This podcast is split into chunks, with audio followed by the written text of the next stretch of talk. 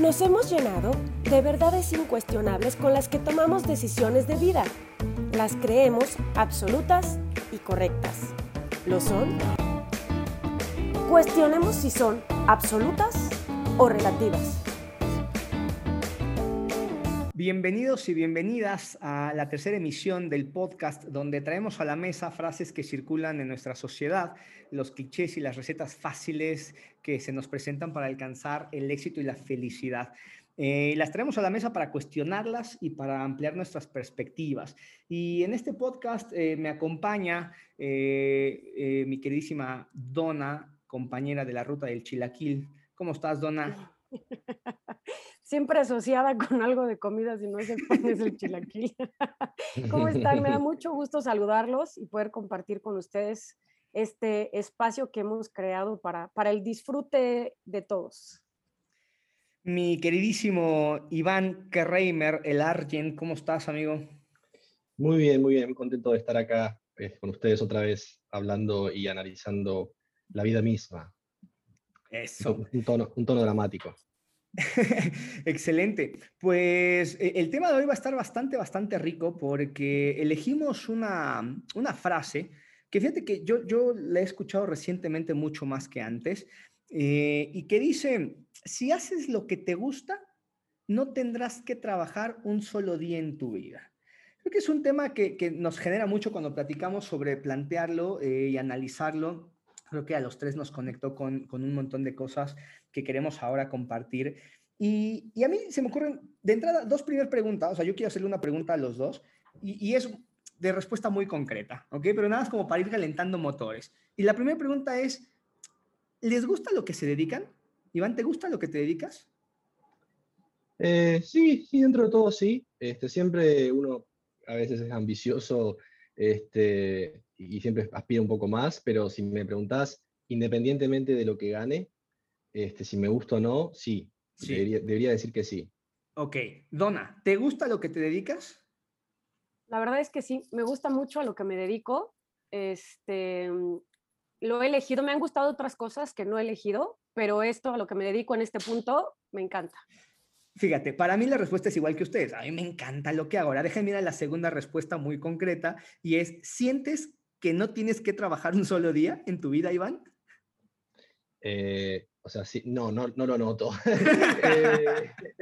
Eh, o sea, por un lado, obviamente que lo que hago, más que lo que hago en sí es el estilo de vida que llevo con el trabajo, que es remoto, que, con, que me da esa libertad. En ese sentido, ahí es cuando uno dice, bueno, sí, eh, se siente mucho más como placentero, no me siento obligado y yo tengo una cierta rebelión con todo lo que sea las autoridades, no en el sentido tipo punk, odio a la autoridad, sino más bien de que mi, mi, psiqui suele rebelarse cuando alguien me dice tienes que hacer algo, bla, bla. Entonces, ese, ese sentido sí, pero no, o sea, obviamente tengo todas las preocupaciones de un trabajo y, y sería iluso decir que no se siente que trabajo, que no se siente como un trabajo mi trabajo, porque sí lo es. Donna, tú decías que te encanta lo que haces. La pregunta es la misma. ¿Sientes que no tienes que trabajar un solo día en tu vida?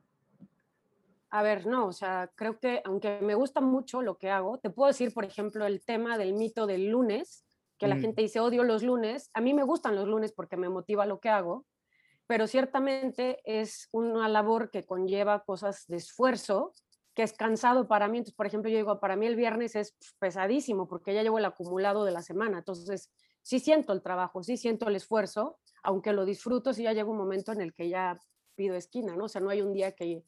Sea, me levanto, más bien creo que me levanto a trabajar eh, motivada. Mm, ok, bien. Pero sí se me hace pesado. Eh, a, modo de, de, de, de, ir como escarbándole al tema, eh, creo que ya de entrada aquí se abren eh, algunas grietas, ¿no? Eh, en, la, misma frase, siendo que a los tres nos gusta lo que hacemos y decimos, bueno, pues sí se, sí se siente como trabajo, ¿no?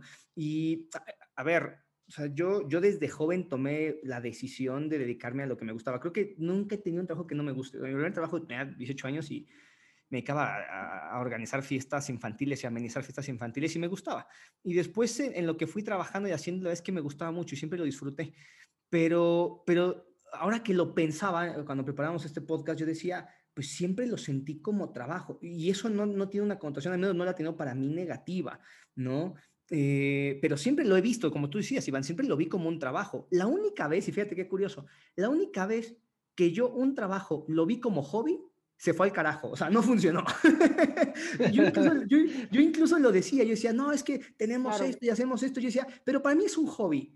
Lo traté como tal y se fue al carajo. Entonces, a ver, ahí, Dona, eh, ¿qué, qué, por qué esto no podría ser una verdad absoluta, flaca?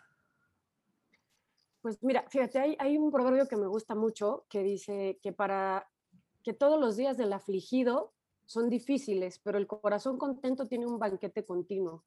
Y esto lo que me hace pensar es un poco en el tema de la actitud, ¿no? O sea, creo que hay gente que, es fácil que se intoxique, que se intoxique fácilmente con lo que hace, que no le guste.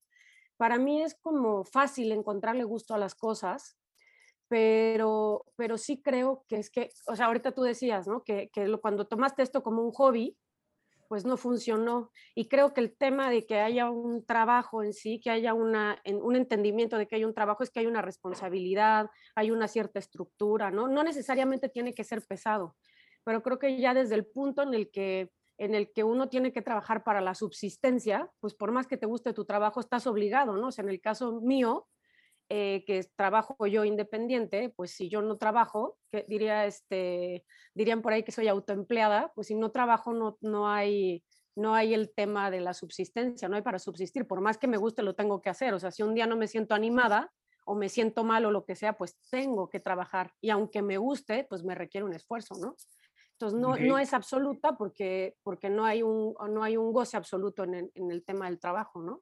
Dado que subsistimos por eso. Ahora, no, no, es un tema, o sea, no, no la trampa cae, Iván, en, en, la concepción y la interpretación que tenemos de trabajar, güey.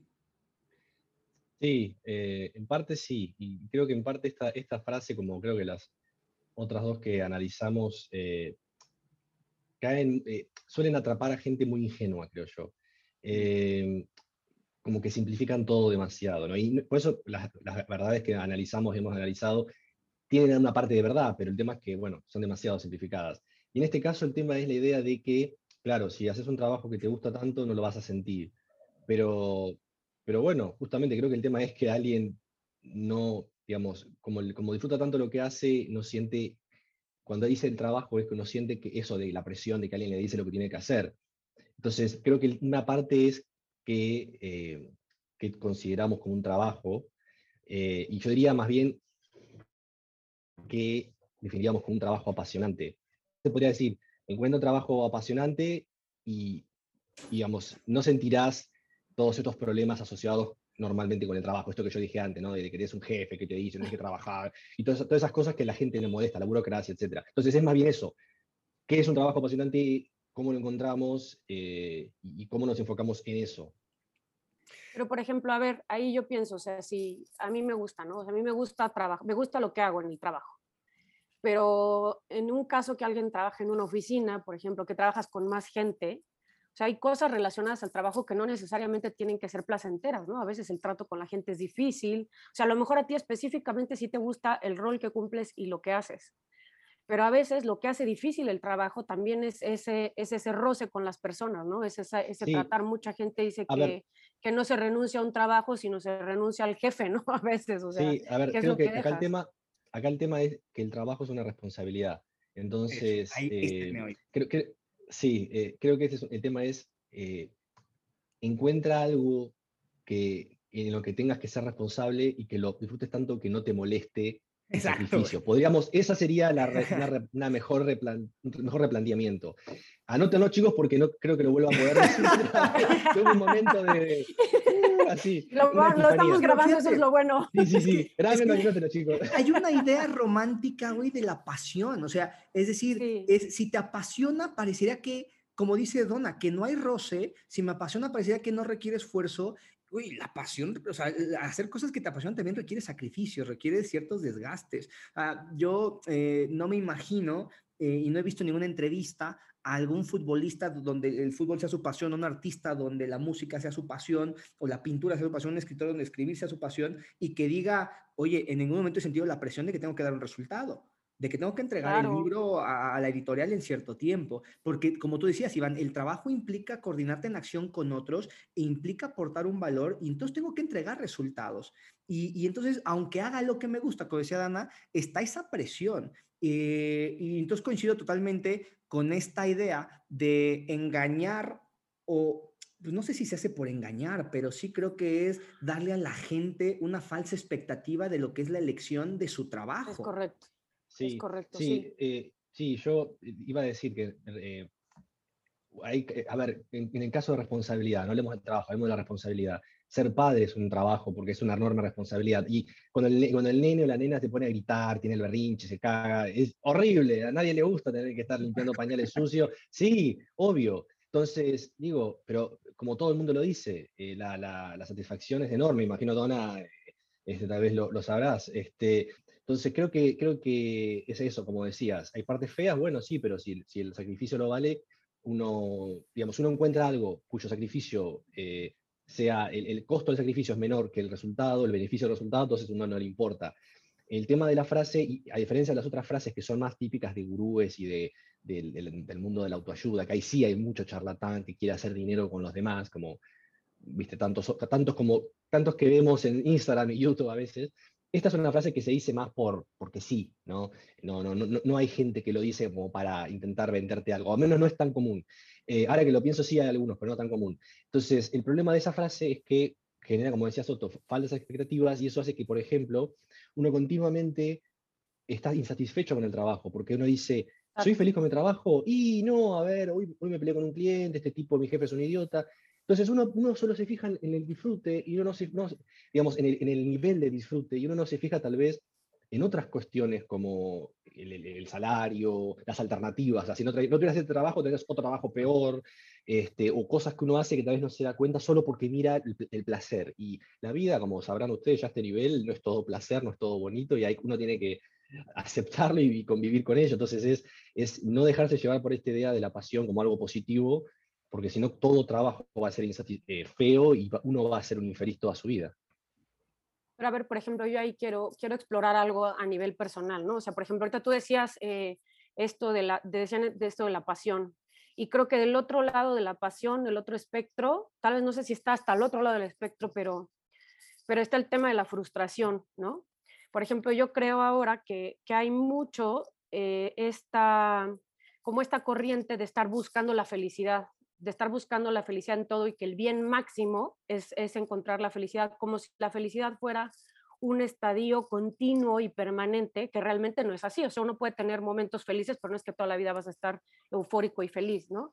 Entonces, creo sí que esta parte que dices, que dicen de, pues que el trabajo nos, quizás esta expectativa de, de, pensar que el trabajo me va a llevar a encontrar la felicidad o que voy a, en lugar de pensar en los beneficios, ¿no? Recuerdo hace muchos años, eh, cuando estaba recién, recién casada, que esto estoy hablando como de 20, ay, híjole, 25 años. ¡Ah! Es que me casé como a los 10. y, este, y entonces recuerdo que yo tenía una amiga, siempre me he llevado con gente, gente más joven, gente media, gente mayor, y yo tenía una amiga que era más grande, que ella tenía la edad que yo tengo ahora. Su esposo tenía unos, unos 45 años y él era un gran músico y él empezó como músico y todo, pero, pero como no le empezó a ir muy bien, entonces él se fue al tema de los comerciales y hacía jingles y lo hacía súper bien el tema de los jingles, iba increíblemente bien en términos económicos, ¿no? Pero cuando él le llega a la crisis de los, de los cuarenta y tantos, ella estaba muy preocupada, recuerdo que me lo compartí así, porque él entró en una depresión de años, o sea, terrible, porque él evaluaba qué había hecho de su vida, eh, en este tema de, la pasión por la música y que no había hecho lo que él había querido hacer, o sea, eh, buscando satisfacer la parte económica, él, había pensado que ese era el camino, pero en realidad su trabajo no le traía esta, esta felicidad, o sea, para él sí era un trabajo, aunque él estaba en el tema de la música, pero en otro rubro, ¿no? Y entonces recuerdo que cuando ella me dijo eso, me, me muy, eh, me quedé pensando mucho en esto, de tal manera que cuando, cuando él que era mi esposo en ese momento me decía, oye, este, yo, yo tengo, este, él trabajaba en otras cosas y me decía, yo tengo esta pasión por la fotografía, ¿no? Así, me siento apasionado y quiero meterme a la foto y todo, y, pero eso implicaba que se saliera como de un trabajo fijo, que además tienes lo seguro, que ahí entra el tema de, ok, estoy en el trabajo porque me acarrea cierto bienestar o cierta seguridad, ¿no? y a lo mejor eso es lo, eso es lo que me motiva, no es una pasión, pero es lo que me motiva. Y entonces, pues pensando yo en esto que me había contado mi amiga, dije, pues no lo quiero ver a él a los 40 frustrado, ¿no? O sea, dije, pues prueba, ahorita es cuando, estamos muy chavos, prueba. Y bueno, claro que se nos vino toda la familia encima, así, ¿cómo creen que van a dejar el trabajo fijo y el bebé? Y pues ya ni modo, ¿no? Nos aventamos así. Y la verdad es que él se convirtió en un muy buen fotógrafo, o sea, fue, fue algo que sí era su pasión, donde él encontró la realización, o sea, estaba horas practicando y todo, y hoy en día es un muy buen fotógrafo. El tema es que también me toca ver gente que es muy insatisfecha. O sea, me ha tocado ver otras, otras personas que han recibido este, el apoyo o que han, eh, eh, no sé, múltiples apoyos familiares de gente y todo para, que, para, eh, para concretar su pasión. Y esa gente, pues a veces la apasiona una cosa, como que la pasión fuera algo intermitente, ¿no? Entonces encuentra la pasión en algo, le entra eso, pero de repente ya no, ya no quiere. Y entonces entra otra cosa y pues no, no quiere. Entonces, hay personas que son sumamente insatisfechas, que jamás van a encontrar satisfacción ni en el trabajo ni, ni en ningún lado porque es un tema de cómo son, ¿no? O, sí le encuentran, pero de manera, de manera momentánea, ¿no? O sea, de, de manera instantánea, como llamará de pesate. Se me apasiona una cosa y de repente pierdo poco pasión porque otra vez, creo que el tema es que me estoy rigiendo bajo un criterio de pasión. Tú ese rato decías, Iván, que quizá no se escucha mucho. Bueno, acá en México, güey, para mucho de la elección vocacional, los criterios pasan mucho por ahí, güey. O sea, ¿qué te gusta? ¿En qué tienes facilidad? Y por ahí jala, ¿no? Y ese me parece un error garrafal. De hecho, no sé si han visto lo que se le conoce como los círculos de, Ikigai. Ajá, sí, sí, sí, eso, iba a decir Hace algunos años que a mí me parece que tiene una interpretación muy disfuncional, ¿no? O sea, los que no, los que no conocen los, eh, los enlaces del Ikigai son cuatro circulitos, ¿no? Donde uno te dice, eh, aquí están todas las cosas que te entusiasman, ¿no? Aquí están las cosas que te gustan. Luego, acá hay otro círculo de todas las cosas que sabes hacer bien o donde eres competente o tienes talento. Después, hay otras cosas por las que se te pagan y hay otras cosas eh, que se necesitan en el mundo. A mí me parece que una interpretación errónea de eso es querer encontrar algo que encaje en el medio de esos cuatro círculos, porque eso sí me parece utópico. Eso sí me parece un error e, e, enorme. Y creo que más bien a veces tú pones, Dona, el ejemplo de alguien que dice, a ver, voy a empezar a hacer algo que a mí me gusta. Y desde el me gusta entonces encuentro remuneración. Pero no sé, yo pienso, no, no sé si coincidan, no tenemos que partir del que me gusta. A veces partes de, güey, necesito ganar dinero. Y, yo sí creo que si empiezo haciendo algo que me da de vivir, le puedo encontrar el gusto, ¿eh? Y, también puedo, fíjate, no solamente partir del que me gusta, sí puedo, por supuesto, partir del que, para el que tengo talento, pero me parece que el círculo menos explorado, y ese sí es un tema de elección vocacional grave, es ¿por qué no miramos qué problemas hay afuera en el mundo? ¿Cuáles de esos me llaman y con cuál me quiero yo involucrar? Con qué quiero tener que ver de esas problemáticas en el mundo de la sociedad, de las organizaciones, de los gobiernos, y desde ahí eso también es vocación. Ahora, desde ahí me puedo mover a la remuneración, a desarrollar el talento, al, me gusta, pero creo que el error es partir de que tienes que encontrar algo que te guste, no siempre partes de ahí, puedes partir de cualquier otro lugar, ¿no? Sí, y a, a, mí un libro que leí hace muchos años que me cambió la vida es uno que se llama So Good They Cannot Ignore You. En español creo que se traduce como Hazlo también que no puedan ignorarte, de Cal Newport. Cal Newport. Tiene un par de libros excelentes ese tipo, ese fue el primero y literalmente me cambió la vida. Porque yo era muy joven todavía y yo nunca, yo, como saben, soy muy cínico, pero estoy desconfiado de todas esas cosas, ¿no? Pero eh, obviamente miraba en esa época, era muy, muy joven, ingenuo, mucha energía que quería hacer y todo esto. Este, y yo nunca me me fijé en la pasión en sí, pero es algo que obviamente importa. Y el libro lo que, lo que, lo que el tipo trata es justamente esto de la hipótesis de la pasión, que es, como decía Soto, eh, encontrar algo que te guste, luego algo, digamos, algo que puedas eh, hacer de trabajo relacionado y ya está, y está todo resuelto. Eh, y, y, lo que dice en el libro textual es, siento que tu problema es que estás tratando de juzgar todas las cosas en abstracto antes de hacerlas.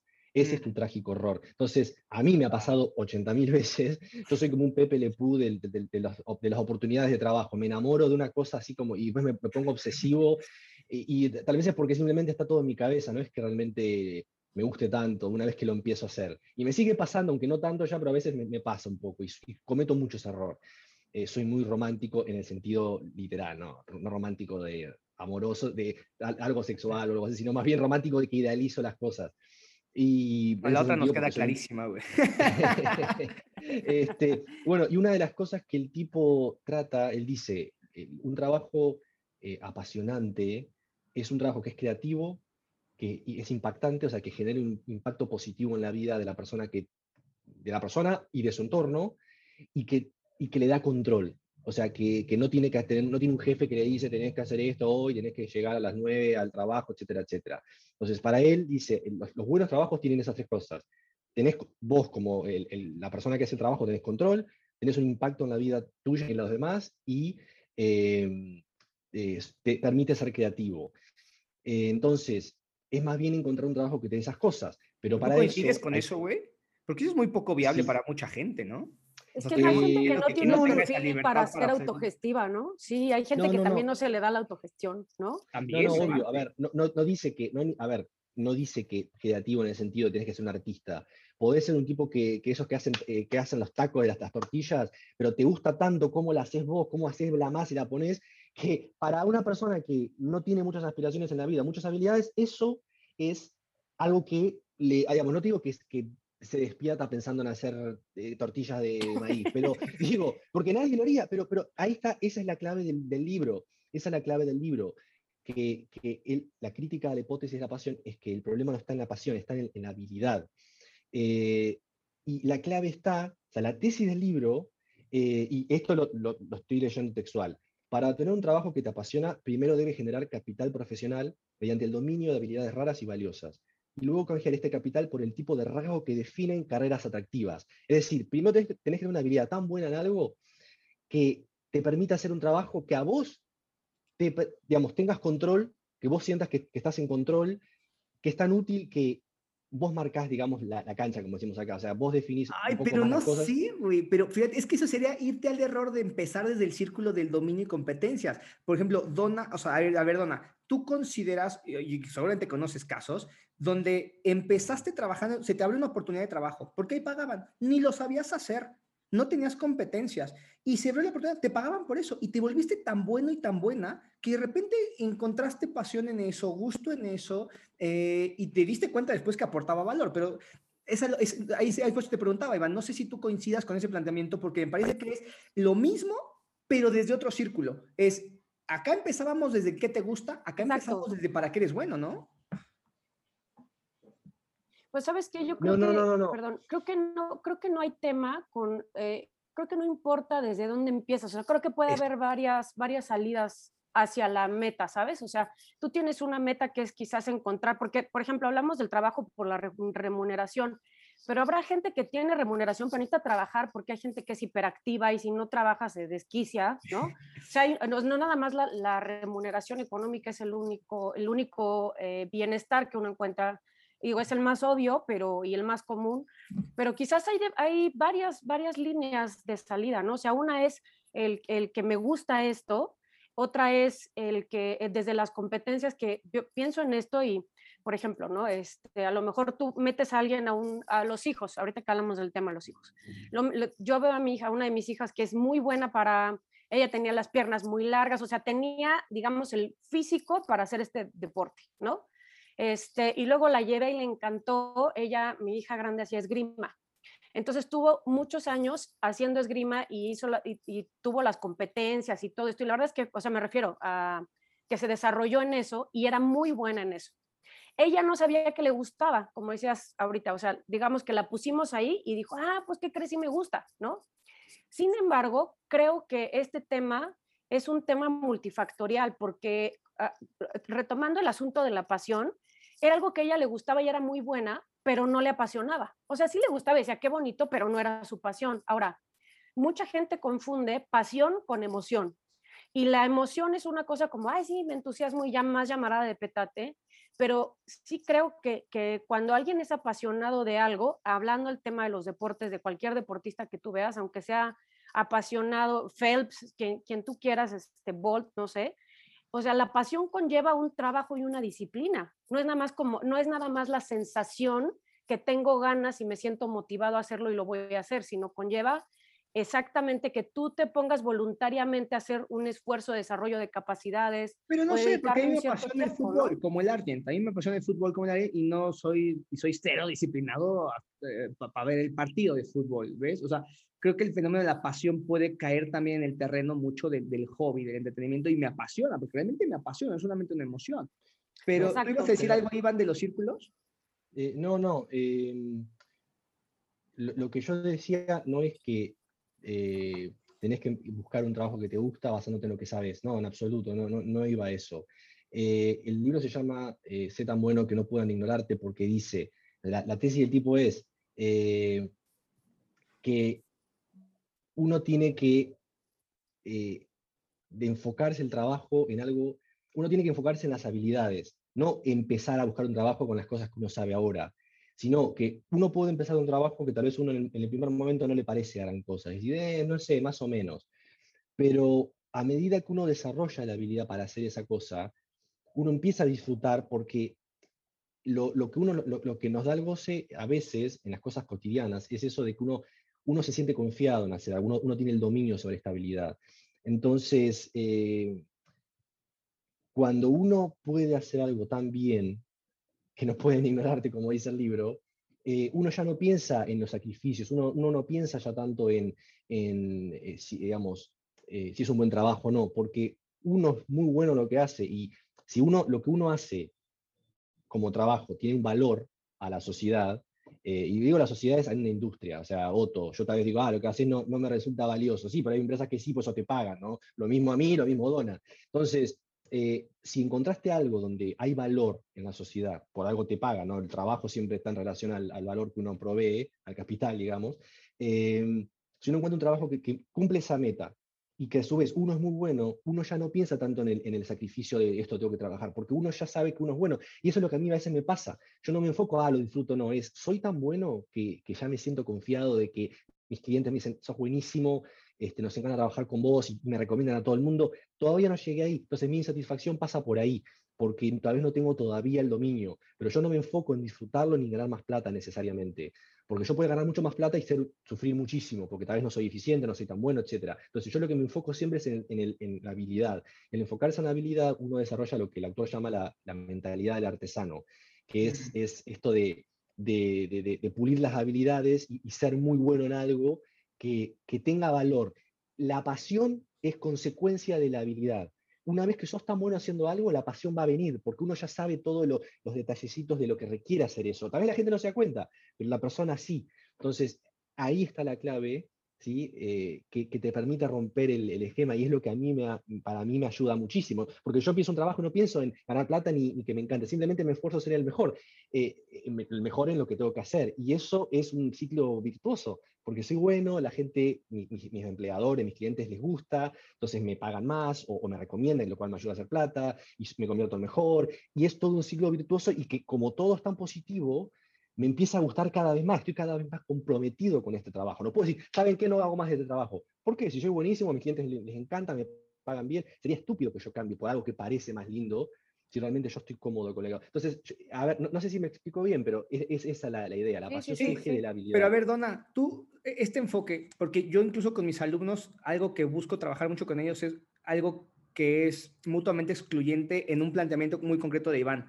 A ver qué piensas, Dona. Y es, que yo a mis alumnos les digo, no te esfuerces en ser el mejor, porque eso me parece que te genera mucha ansiedad, estás constantemente midiéndote con respecto a otros, y yo veo con mis alumnos de, de, universidad que están preocupados de decir, es que eh, los de otra universidad ya están viendo esto, o siento que ya voy a salir y siento que no soy lo suficientemente competente. Entonces empieza a entrar una ansiedad por no ser los mejores, porque aparte, ¿con qué vara te mides el mejor? Yo, yo ahí quizás, o sea, yo lo que digo es, no, ¿querías corregir algo, Iván? No, es que ahí, ahí está mal la, manera de que los chicos o la manera en que lo estás analizando, porque estos chicos se están comparando con otros y uno nunca puede ser el mejor comparándose con otros. Uno es el mejor haciendo lo que uno, uno cree, digamos, con las habilidades que uno tiene. Uno, uno tiene que ser consciente de los límites que tiene o las habilidades especiales que tal vez no encajan con lo que uno considera el mejor. Entonces, eh, si un chico, ah, los chicos de esta universidad estudiaron más, estudian otra cosa, pero entonces no estaría bien decirle a la gente, por ejemplo, Dona, o sea, tú cuando, cuando hablas con tus hijas, ¿no? Que, es decir, no sé si les digas, o sea, porque entiendo, Iván, entiendo el, el, el, tu interpretación, pero cuando se expresa el ser el mejor, pues el mejor implica en, relación con quién o en relación a qué, ¿ves? Entonces ahí creo que puede generar mucha ansiedad, ¿no, Donna? O sea, no sé cómo veas.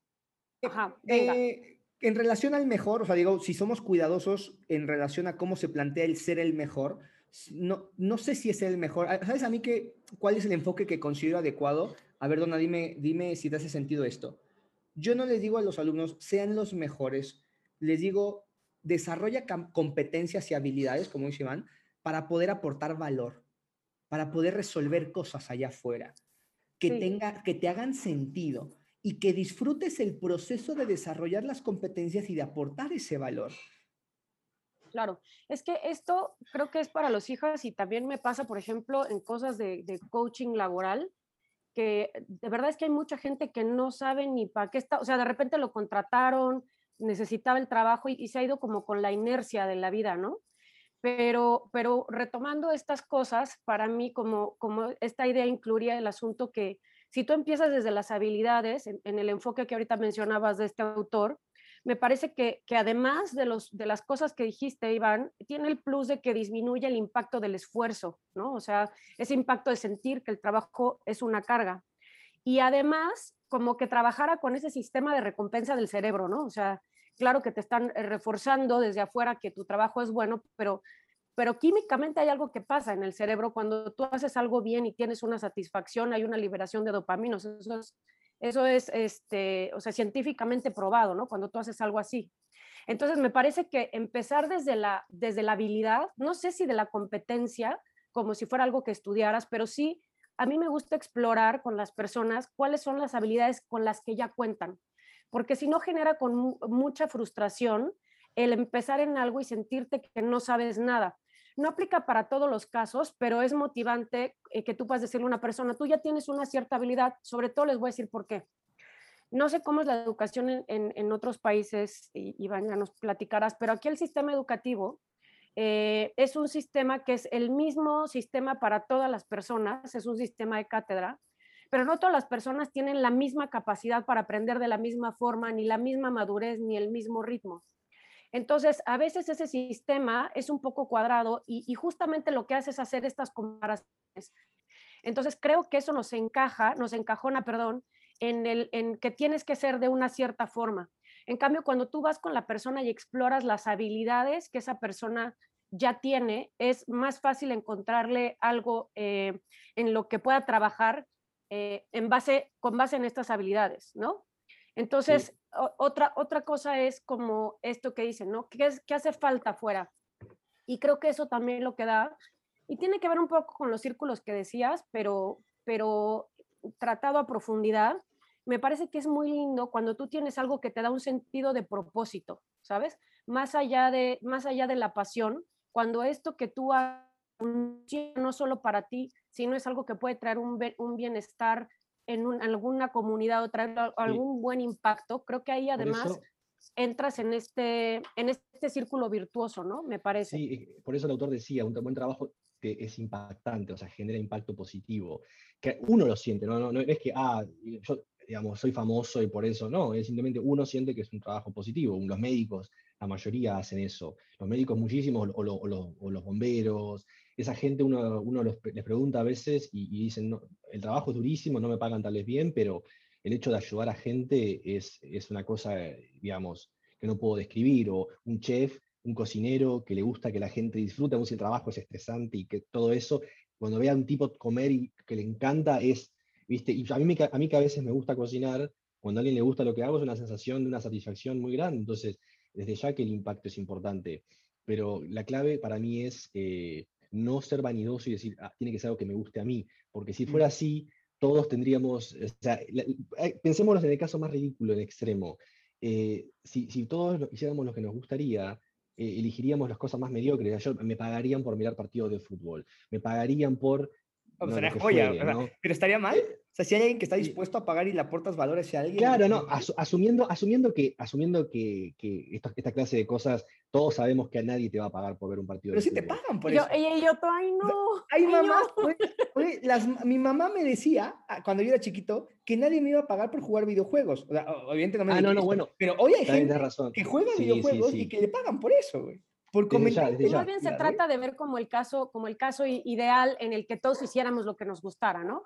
No, pero, no es pensar en el ideal. Yo lo que digo es, no pensemos en el ideal, sino pensemos más bien que justamente ahí, Iván, yo pienso que el tema está en cómo logro, cómo logro aportar valor y, entonces puedo partir, porque la dona decía, creo que porque muchos de los procesos de, eh, de, orientación vocacional parten, dona, de qué habilidades ya tienes. Y yo no soy tan partidario de eso, porque coincido un poco con lo que plantea Iván, en el sentido de, eh, oye, espérame, si hay algo que se necesita, hay algo que se, remunera y quizá yo tengo una necesidad de recibir un ingreso ahora, quizá no soy bueno en eso, pero me puedo hacer bueno, que es la característica de las competencias, eh, que, las puedes desarrollar.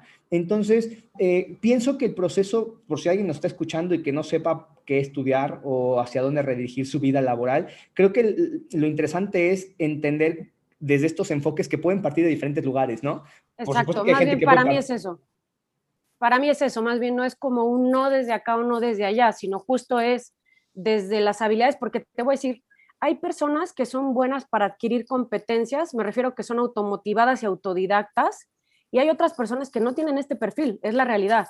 O sea, hay gente que tú le dices, oye, este, que me ha tocado que contratas a alguien y esta persona dice, bueno, no sé, pero si me lo dices, lo aprendo rapidísimo, ¿no? Entonces tú dices, venga.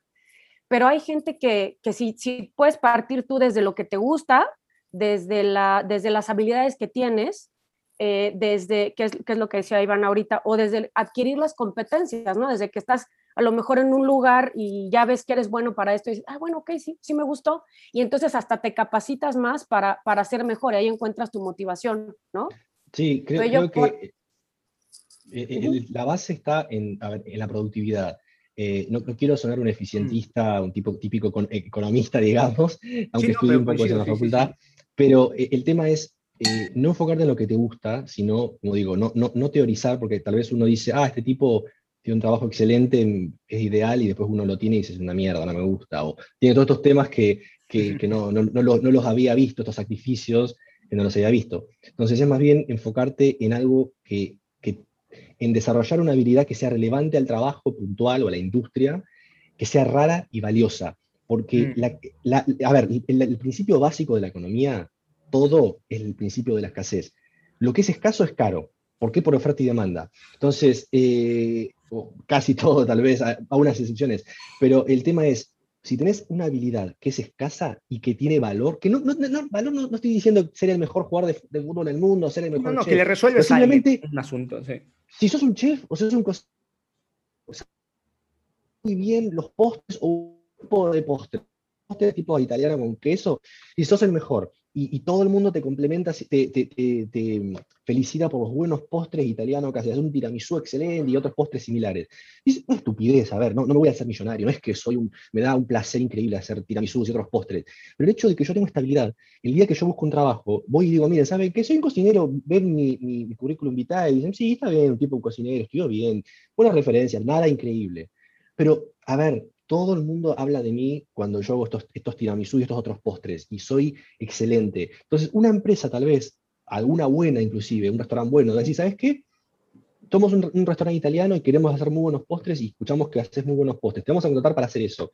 Y nuevamente, no significa que por eso no tengas otras pasiones u otros sueños que hubieras querido hacer. ¿A quién no le hubiera gustado en Latinoamérica ser un Messi, no? ¿A quién no le hubiera gustado ser alguien, un, viste, un chef beso o algo así? Obvio, cualquiera pero la realidad es que, a veces uno encuentra placeres en algo más cotidiano que, te da un impacto, porque en la industria la gente te va a respetar, vas a ser el tipo que hace buenos postres, vas a ser el tipo que sos un reportero que tiene los, los, cojones para meterse en las zonas más peligrosas y entrevistar a gente, y tal vez no te pagan bien, pero a vos te encanta el sacrificio, te encanta el riesgo, y, es algo que te apasiona, haces cosas interesantísimas, y ya con eso uno en el momento tal vez no lo ve, pero a la larga uno ve y dice, puta, qué buen, qué buen trabajo que he tenido, qué vida, qué vida buena he tenido, y la verdad que no, a pesar de todos los problemas que me he cruzado, no me puedo quejar. Y en definitiva creo que es eso, no, no tanto esa, esa satisfacción idealista, sino simplemente tener un trabajo que, que no tenga que ser pesado y que cuyas responsabilidades no sean agobiantes, que es tan común hoy en día en el mundo en que vivimos. A ver, para mí creo que pasaría por el asunto de que en esta frase, que si haces lo que te gusta no vas a tener que trabajar ningún día de tu vida, creo que creo que en realidad uno debería de saber que, que, hay que, que las cosas requieren un esfuerzo. O sea, que, no, que cualquier cosa que hagas, que te vayas a dedicar, aunque tengas pasión o algo, requiere de un esfuerzo y estar dispuesto quizás a eso. Quizás será menos esfuerzo para uno que para otro, pero va a requerir de algún, de algún trabajo, de alguna disciplina, de alguna dedicación. Y otra es que el trabajo no es la única fuente de autorrealización, que creo que, mucha gente la usa esta frase como para decir, bueno, pues no vas a tener que trabajar porque ya te estás realizando en eso. Y, me parece que ahí también hay una, una trampa escondida porque creo que la, o sea, no es la única fuente de autorrealización el trabajo, ni es la única forma de tener eh, un sentido de propósito o de poder servir a las personas, porque hay cosas que uno puede hacer desde otra área que no sea el trabajo. Entonces creo que, creo que el trabajo tendría que tener su, su correcta dimensión, ¿no? Hay un, filósofo, bueno, que es una corriente marxista, pero este filósofo, un filósofo coreano contemporáneo que habla sobre la autoalienación, ¿no? Entonces él dice que muchos buscando este, como esta autorrealización o esta felicidad en el trabajo, lo que hacemos es entrar a, trabajos donde nos explotamos a nosotros mismos, ¿no? Quizás te quedas más horas sin que, te lo, sin que te lo pidan, o esta forma que está muy de moda sobre el emprendedurismo, ¿no? Y entonces él dice, bueno, correteando ahí es como un caballo corretear la zanahoria que se la ponen ahí nunca la va a alcanzar, ¿no? Porque la realización siento yo, no está nada más en el tema del trabajo. Entonces creo que uno podría tener en cuenta los factores que hemos dicho y, pensar que uno puede encontrar la felicidad y la realización en otras cosas, que no es la obligación del trabajo darte tu completa realización, ¿no? Siempre, siempre pienso a veces la gente que tiene trabajos que yo consideraría, digamos, feos, feos en el sentido de que no los haría, seguramente si los hiciera, eh, cualquier persona más o menos con un mínimo de ambición los lo deben odiar o los deben, les deben parecer eh, rutinantes, cansadores, etc. mucha gente hace eso, o sea, no, piensa tanto en eso tal vez, porque si no, todo el mundo sería de todos los, todos los colectiveros, los, hombres que andan en, los autobuses serían todos depresivos, y no es así, eh, sino que encuentran la satisfacción en otras cosas, ¿no? El fútbol, eh, o la religión, o la familia. Entonces, sí, tengo ocho horas, tengo que estar manejando, me, me, puteo con la gente, y tengo el estrés, qué sé yo, pero ya estoy acostumbrado, ya tengo como un termostato que ya más o menos no, no, a mí no me molesta, a veces digamos, a otra persona sí, pero al conductor no.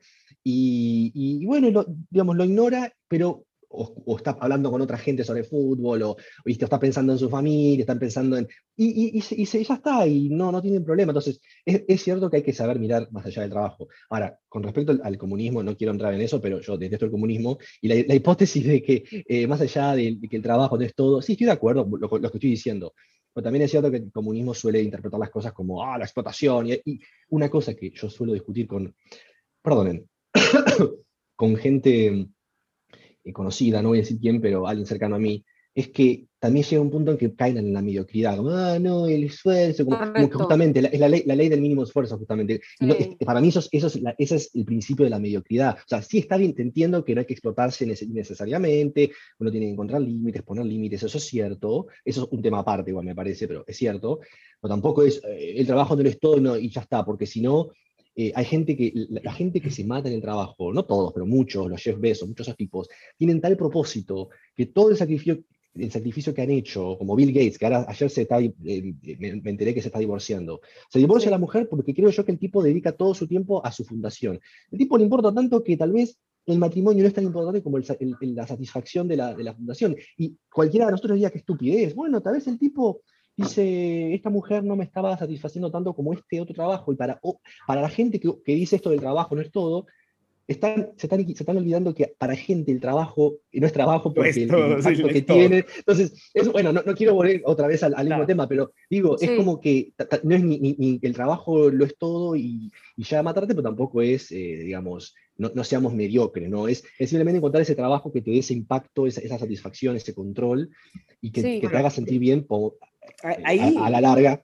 Y un poco más que, más que el tema del comunismo, de explorar esto como si que tampoco yo soy comunista ni nada, ¿no? O sea, no es, no, es eso, sino más bien explorar el pensamiento en el que, en el que quizás puede que no encuentres tu realización en el trabajo y tampoco está mal, ¿no? o sea, puede, puede, puede, que a lo mejor, o sea, no estoy hablando de mediocridad, sino, sino de la frase que estamos analizando de que si es lo que te gusta no vas a tener que trabajar. Entonces a lo mejor yo siento que trabajo y digo, puff, algo no está yendo bien con mi vida. Igual no, o sea, igual no está mal que no te sientas súper realizado en el trabajo, eh, pero puedes encontrar esa realización eh, en otro lado, no pasa nada. Y también quitar esta idea romántica de que no te va a costar esfuerzo, ¿no? Porque todo trabajo implica, implica un esfuerzo aunque te guste, ¿no? Toda responsabilidad implica un sacrificio, diría yo. Sí, sí, como el trabajo es una responsabilidad, ergo requiere un sacrificio también. Entonces, como dijimos si se trata de trabajo, se trata de rendir cuentas también y tener la presión de eso, ¿no? De rendir cuentas.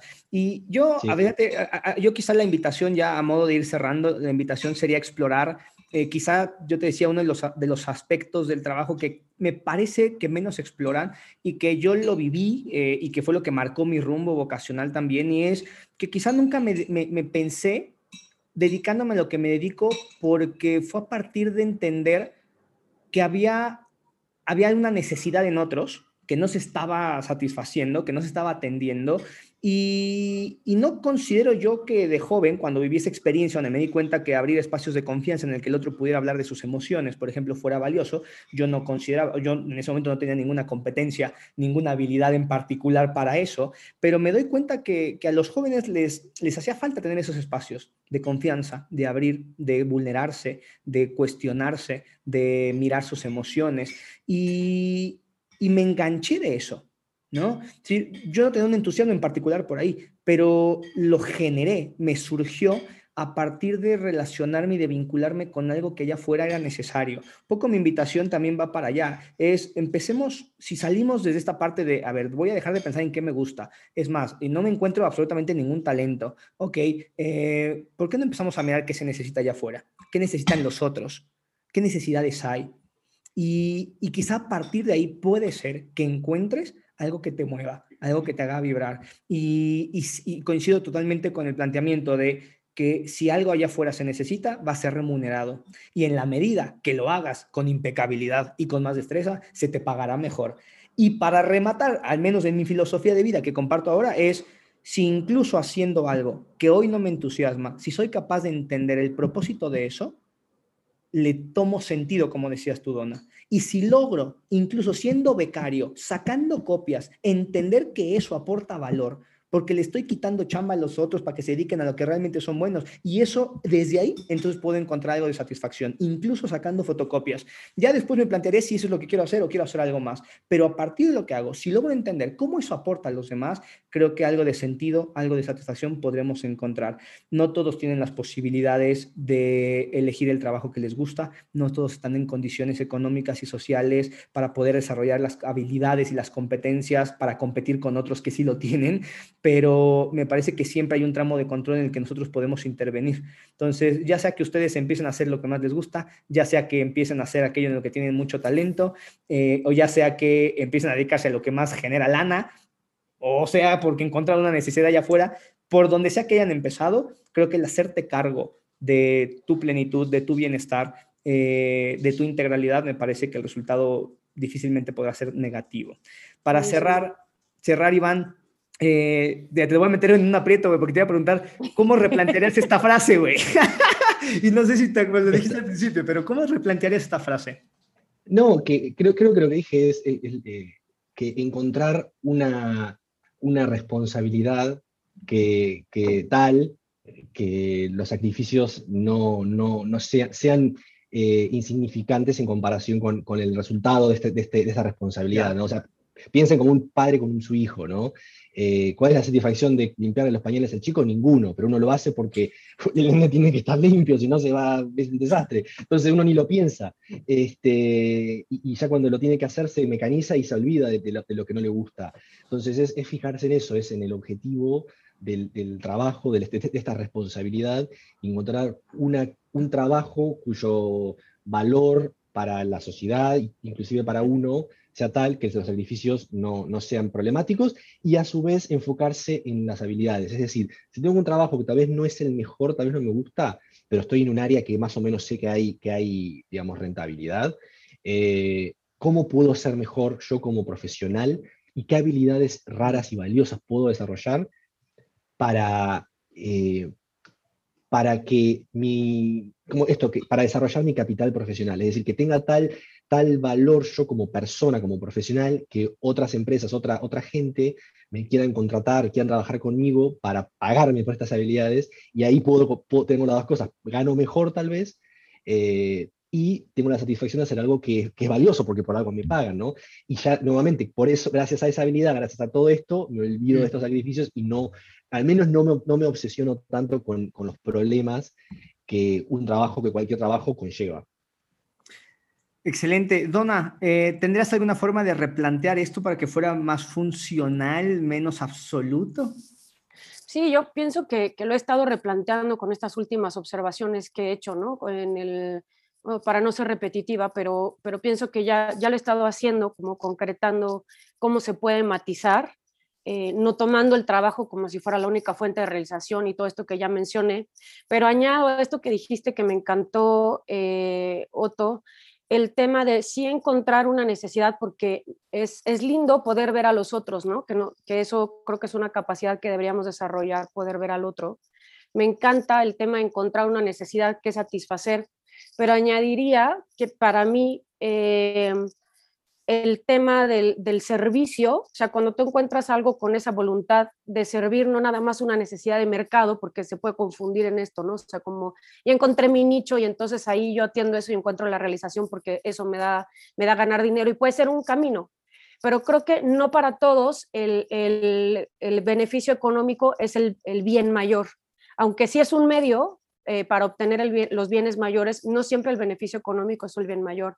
Entonces, añadiría esto como el ver a los otros, el ver una necesidad, y si desde ahí tú puedes aportar, pues qué mejor, porque vas a tener, digamos, la recompensa sí económica que se requiere, eh, pero además vas a tener tu propia recompensa, la recompensa de tu cerebro, la satisfacción de saber, no desde el ego, sino, sino desde la colaboración, saber que pudiste aportar para, para algo y entrar en este círculo virtuoso que, del que hablaba Iván hace rato. Entonces, creo que con eso, con eso me quedo. Pues no sé ustedes, pero yo disfruté un montón esta charla, se nos alargó un poquito, pero la disfruté mucho, creo que es un tema que da para, para ahondar en un montón de cosas. Eh, pero bueno, agradecerte un montón eh, a, ti, Iván, a ti, Dona, a toda la gente que nos esté escuchando. Eh, ¿Tus redes sociales, Dona? Es en Instagram, me encuentran como arroba Dona con una sola N, guion bajo, arrieta, guion bajo, dona como el pan. Eh, para todos, para todos tus, tus sus fans, ese Iván, ¿cómo es que pueden eh, entrar en contacto contigo? Mm, ninguna manera. Siempre lo mismo. es como la... Que ya dije que no. ¿viste? Están esperando que, a ver, Iván, y a ver qué. No, no, eh, no, no, no, sé. tengo, no, no, no, no, es que no quiera que me sigan, es que realmente no uso las redes sociales, así que como que seguirme o no va a dar igual, así que yo les recomendaría que me sigan.